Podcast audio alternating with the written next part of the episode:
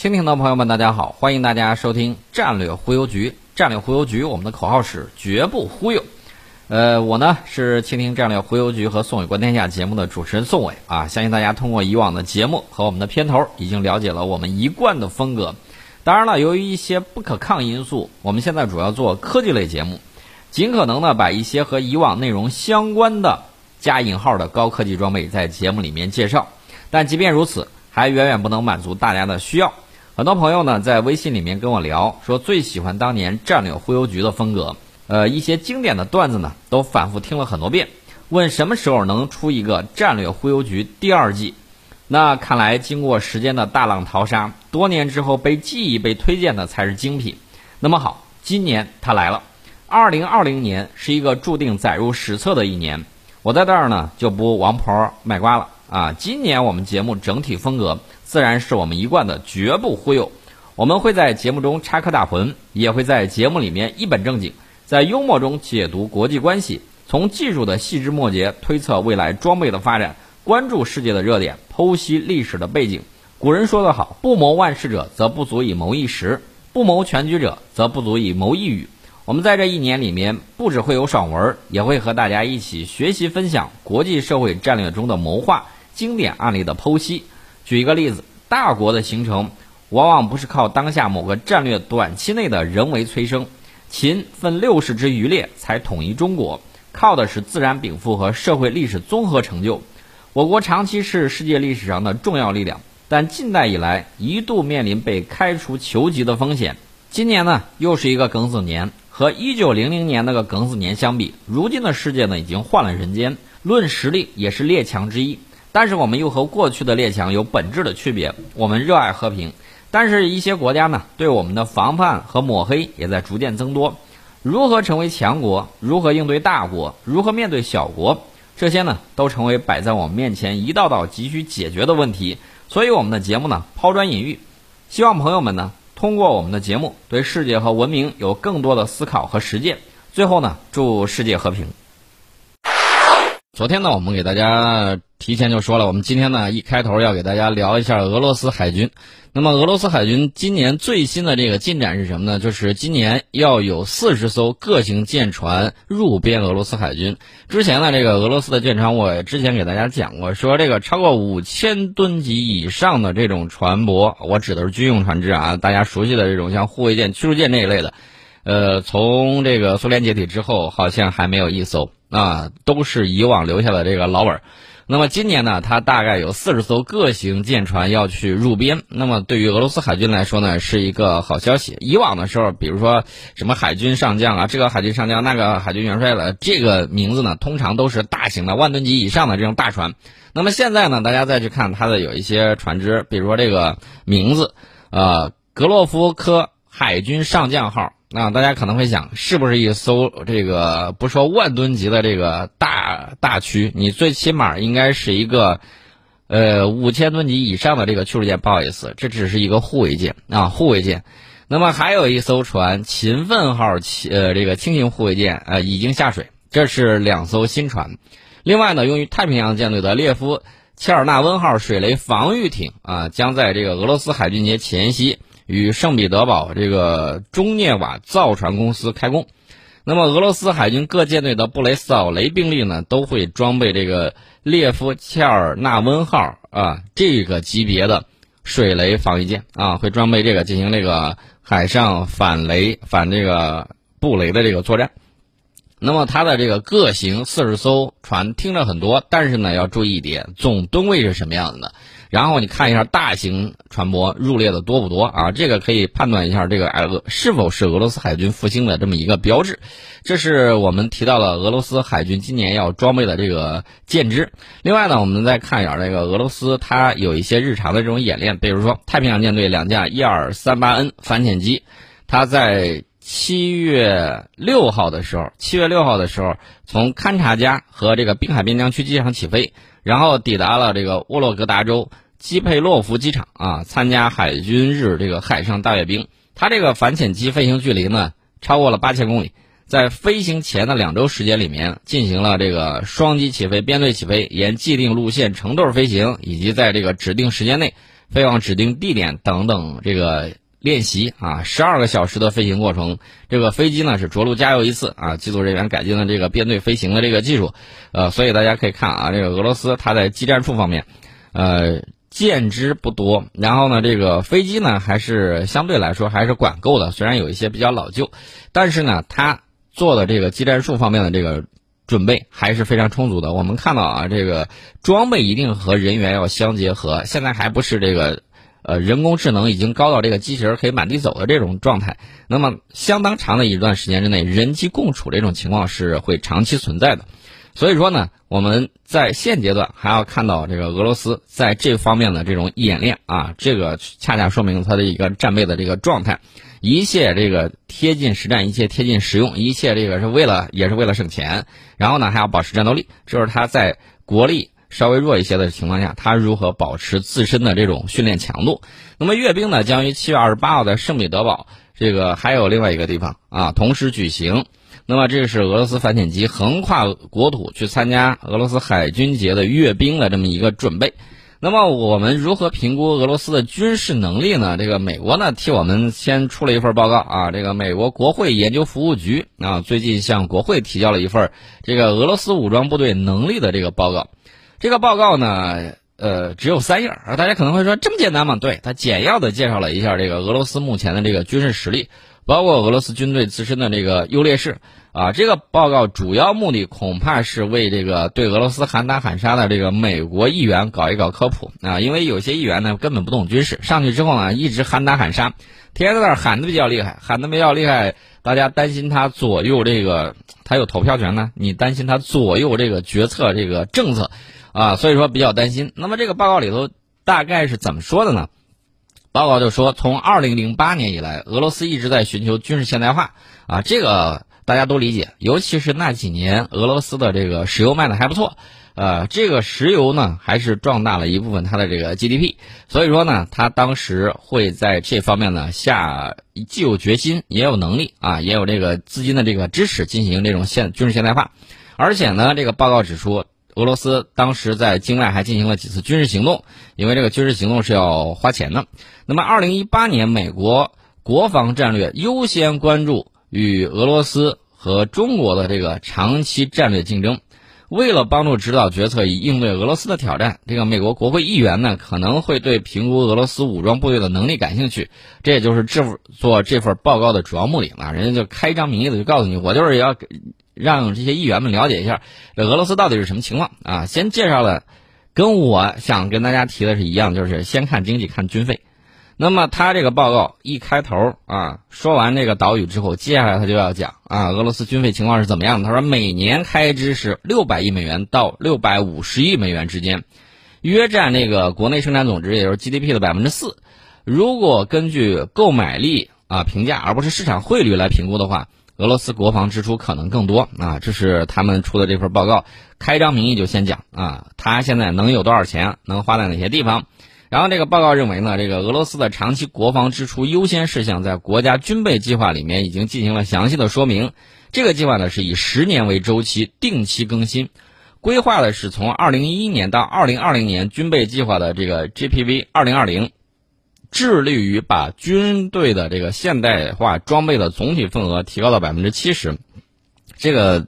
长期收听我们节目的朋友呢，会在前几年我们对这方面的解读里头了解到，啊，这个俄罗斯每年它大概是打算如何更新自己的这个军队现代化的这个装备，然后呢，这个份额的目标是多少？这个我们之前给大家讲过，这个我们就不过多续言。那么俄罗斯的军事改革呢，强调的是指挥和这个控制机构的这个精简。那么俄罗斯军队呢，目前是分成四个军区。呃，俄罗斯还建了一个位于莫斯科的中央指挥中心，就是国防指挥中心。呃，这个报告呢，又对俄罗斯这个分军兵种，然后呢进行了细致的这种分析啊。怎么说的呢？就是俄罗斯的陆军怎么样，俄罗斯的空天军如何，俄罗斯的海军怎么样，俄罗斯的特种作战部队，还有这个空降以及空中突击群，啊，都进行了这个说明。那么他的这个说法呢，是俄罗斯地面部队的这个装备得到了大大的改善。过去十年时间里面。啊，重型火炮、导弹、电子战部队升级，招募的专业士兵的这个人数有所增加。那么俄罗斯军队的就是陆军，它的其他优先事项包括这个侦察通信能力和增建齐装满员的常备部队。这个报告就认为呢，这个俄罗斯地面部队现在强调的是机动性啊，并且越来越有能力进行短暂但复杂的快节奏的行动。我估计他分析这个报告分析的时候，可能考虑的是这个克里米亚啊，可能考虑的是俄罗斯那一次快速的这个快动作的这个节奏。同时呢，这个俄罗斯地面部队继续依靠征兵啊，众多相似装备以及相对有限的部队来保卫俄罗斯广阔的领土啊。俄罗斯现在总人数应该是一亿多啊，这个数量呢比这个苏联时期是有所下降的。当然了，这个国土跟那个时候比也是有所这个减少的，所以它现在的这个总人口啊一亿多，一亿多这个情况呢，国土面积又特别大，而且有相当一部分人口呢集中在它的西部。呃，所以说呢，这是俄罗斯它自身的人口啊、人口结构啊，还有它这种各种各样的这个 GDP 啊，包括它的这个经济指标等等这些综合因素呢，我们去综合考量它的这个综合国力。那么，俄罗斯装备最先进的陆军目前也在西部军区，为什么呢？很简单，因为它这个东部军区它跟它跟我们接壤的地方比较多，然后两国呢目前关系比较好，然后呢这个战略互信比较充分。所以说呢，在这方面它没有压力啊。换句话讲，就是现阶段我们是背靠背了。那么除了这个之外呢，大家也要注意，这个俄罗斯重点为什么在西部？一个是人口在这块众多，还有很多重要的这个工业城市也都在这儿。呃，那么外来的因素很简单，就是北约对它进行了这个强力的这个压迫以及东扩啊，还有就是进行钳制。那么我们看这个俄罗斯最装备最先进的陆军，它是放在西部军区，而南部军区则拥有数量最多的部队。南部大家要看一下这俄罗斯南部的这个面临的这种复杂的这种情况，所以说呢，它这块人数最多，因为这块的这个北极地区啊，竞争对手其实很少，这块放的人不多。南部南部军区呢，主要是什么呢？南部军区主要面临的这个复杂的这种国境线以及复杂的这种问题。所以南部军区这块摆的这个人数量是最多的。那么俄罗斯部队呢，还展开了师与旅的这个混合结构。这个旅主要用于不利于师级部队展开行动的地区啊，相对而言更加啊精干。除此之外，它的反应更加灵活，也就是机动性更强。但是它的这个火力打击能力啊，并不特别弱，而且呢，它的这个合成化程度会比较高。那么除此之外呢，大家要注意地形对于就是地形啊，包括这个战场，呃，你预定预设战场的这种面积啊，对容纳这个部队呢是有一定的这种限制的。地形对这个军队的这个进攻也好，撤退也罢，它都有起到相应的作用。比如说这个像山地会对进攻部队。进行什么呢？进行切割啊，这个地形就抑制了他部队的展开啊，等等各种各样的这种情况都有。尤其是高原地区，可能你就是沿着一条路啊，就是沿着一条路去展开的。那么这种情况呢，会会比较多。我们在这儿给大家顺带说一下，它的这个为什么这个师旅混合结构原因在哪儿？另外呢，它的这个兵员素质也很重要，就是招聘的这个专业士兵啊，一直是当务之急。这个征兵制呢，不太受欢迎啊。俄罗斯军队认为。这种士兵就是征兵制啊，搞来的这个义务兵，十二个月之内无法有效进行训练。尽管在大多数机动部队里面呢，应征入伍的士兵最多占人员的三分之一，但是大多数应征入伍的士兵都扮演着辅助支援的这个角色。那么俄罗斯军方呢，在叙利亚等地的这个行动经历再次证明啊，大规模火炮、火箭弹和装甲部队的重要性。呃，你看你是打什么仗了？如果你打治安战，像美国那个样子，它就会导致美国陆军，包括美国的一些这个部队，呃，陷入这个治安战之中。然后呢，他再回去跟他的国民警卫队 PK 的时候，就发现啊，打坦克战哦，不好意思，跟国民警卫队打可能都要落下风。这是什么原因呢？这是因为这个战场环境决定了你这个战术啊，以及你这个编制，它是这么样一个情况。那么我们看到这个美国有一些经验呢。他这个经验不是放之四海而皆准的。我给大家举具体的例子啊，大家还记得那一年格鲁吉亚跟那个俄罗斯打起来了，那么格鲁吉亚军队呢，到河边的时候就按照美军的这个条令，到河边先集结，过一会儿再过河啊，再过这个桥。为什么呢？因为美军在伊拉克得出来的经验是，千万不要轻易上桥。有时候正走到桥上的时候，这个路边炸弹它就炸了啊。所以说呢，这个美军在伊拉克战场上得到这个经验。啊，先让这个电子干扰车上去扫一下，然后大家等着啊，等这个事儿确定这个桥没有问题，检查完了没有爆炸物，然后再过。但问题是，这个格鲁吉亚面对的这个俄罗斯并不是这么想的。俄罗斯一看你集结了，OK，我直接拿火炮还有我这个火箭炮，然后呢单元消灭者直接轰过去了，直接轰过去了之后，这个就团灭了。团灭了之后，这个仗就没法打了。所以说呢，这个经验啊，这个经验可能在此地有用。换一个环境，你一定要怎么着呢？一定要随机应变，千万不要刻舟求剑，千万不要刻舟求剑。这是他的这个经验在其他方面的这种。情况，那么我们再接着跟大家聊这个俄罗斯空天军还有海军这些部队的这个介绍呢，也说了一下，简单的提了一下。这个俄罗斯的空天军呢，包括这个空军、防空军还有航天军，跟海军一样，俄罗斯空天军呢，在这个就是他那个呃怎么说呢，现代化十年的那个期间，获得了最高优先等级，那么允许引进先进的这种设备，还有这个进行。装备的这个升级，包括大幅度改进的这种导弹和精确制导弹药。那俄罗斯也很清楚，我现在钱少，我怎么办呢？我一定是侧重点，我已经搞好我的侧重点，啊，把有限的钱用到刀刃上去。那刀刃是什么呢？就是俄罗斯的空天军，尤其是它的这种导弹啊。你看它的这个白杨，看到的这个布拉瓦等等等等。那么除此之外呢，这个制天之外是要什么呢？制空。那么制空这方面呢，它就要增加这个飞行员、机组人员的这个训练飞行时间，然后呢，尽量推陈出新，拿出来新的这种装备。啊，我们看到这个苏五七也是它在五代机方面的这个努力。那么俄罗斯海军呢，分成四个舰队：北方舰队、太平洋舰队、黑海舰队和波罗的海舰队啊，还有一个里海区舰队。那么这个俄罗斯海军主要目标是什么呢？因为它现在它比较弱小，但是呢，它的这个想法就是。我要能够实现海上拒止和保护俄罗斯潜机和威慑力量。那么这个时候呢，因为它的这个现在造船能力各个方面它都跟不上，它怎么办呢？它小船扛大炮啊，或者说小船啊，小型的这种护卫舰，你就看它直接把这个大型反舰导弹搬上了船。这是他在这个迫不得已的这种情况之下，呃，自己采取了一些灵活应对的这种方略，啊，受限于这个资源和造船能力。俄罗斯海军重点现在关注的是沿海防御，远征能力是有限的啊，所以说你看那个库呃那个库舰，它就有什么样的这个情况呢？呃，出了问题之后，那就得慢慢修，修完了这个由于那个塔吊给倒了，倒了之后又砸了个大窟窿，那孩子再等一等。啊，所以说呢，这个可以说明这个情况，就是远征能力是有限的。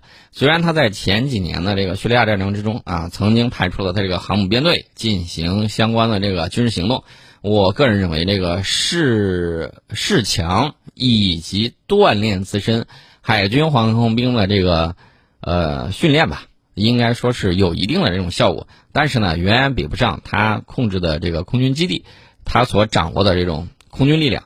呃，在战争中起到更好的这种效果。那么，北方舰队和太平洋舰队是俄罗斯核潜艇力量的主要驻扎地。那么，北方舰队装备最先进，啊，负责北极和北部军区。然后呢，它的这个黑海舰队规模和能力也在不断的壮大之中。美国拿出来这份报告，其实就很明白的告诉我们的国会议员们啊，这个不要头脑发热，俄罗斯还是很强大的一个对手啊，你不要老想着这个样那个样子。其实我在想一个问题，他他很明白啊，人不能两线作战，人不要树两个大国当这个对手，这样的话呢，对自己战略压力其实是很大的，而且空耗国力得不到什么。那么这种情况，美国会不会发现？美国也会发现，美国也会发现。但是不好意思，他国内这个两党竞争啊，就是你说的我一定要反对，你反对的我一定要支持啊，这个样子，就导致他这个。呃，一虎搏两兔，他是哪个都得不到的，这个大家也都清楚这个道理。你在西边折腾折腾啊，折腾折腾，然后呢，这个没落下来什么样的结果？然后呢，又跑到东边来折腾折腾啊，这个有点像什么呢？有点像我们打球的时候在东西吊脚，他一会儿跑到这边，一会儿跑到那边。呃，虽然他的力量很强大，但是你架不住这么折腾啊。所以大家可以看啊，他这个战略上是出了问题。战略呢，其实就是方向，方向出了问题，你越努力，呃，这个离你想要达到目标越远。这个帝国呢，大家要注意，往往源于什么呢？呃，就是它的崩溃往往源于过度扩张，超出自身的这种能力啊，这个样子它就会导致国内啊，由于这个远征啊，由于各个方面的那种花钱呢，导致国内有一些问题矛盾得不到解决。那么，如何在发展之中解决这些问题，这是非常考验美国战略家的这种想法。目前来看，好像这种级别的这个战略家已经不是特别多，或者说他们说的话现在没有人采纳啊。这种情况呢，大家也都看到了。那么我们在看美国在制定战略的时候，还是相当的这个精巧的啊。你看他的这种惯常的这种方针就是，我在你旁边，我不亲自出手啊。这叫什么呢？叫借刀杀人啊！借刀杀人，三十六计里头专门讲过。引诱杀敌，不自出力，以损推演。至于他怎么个以损推演法，我们在广告之后跟大家聊这个话题。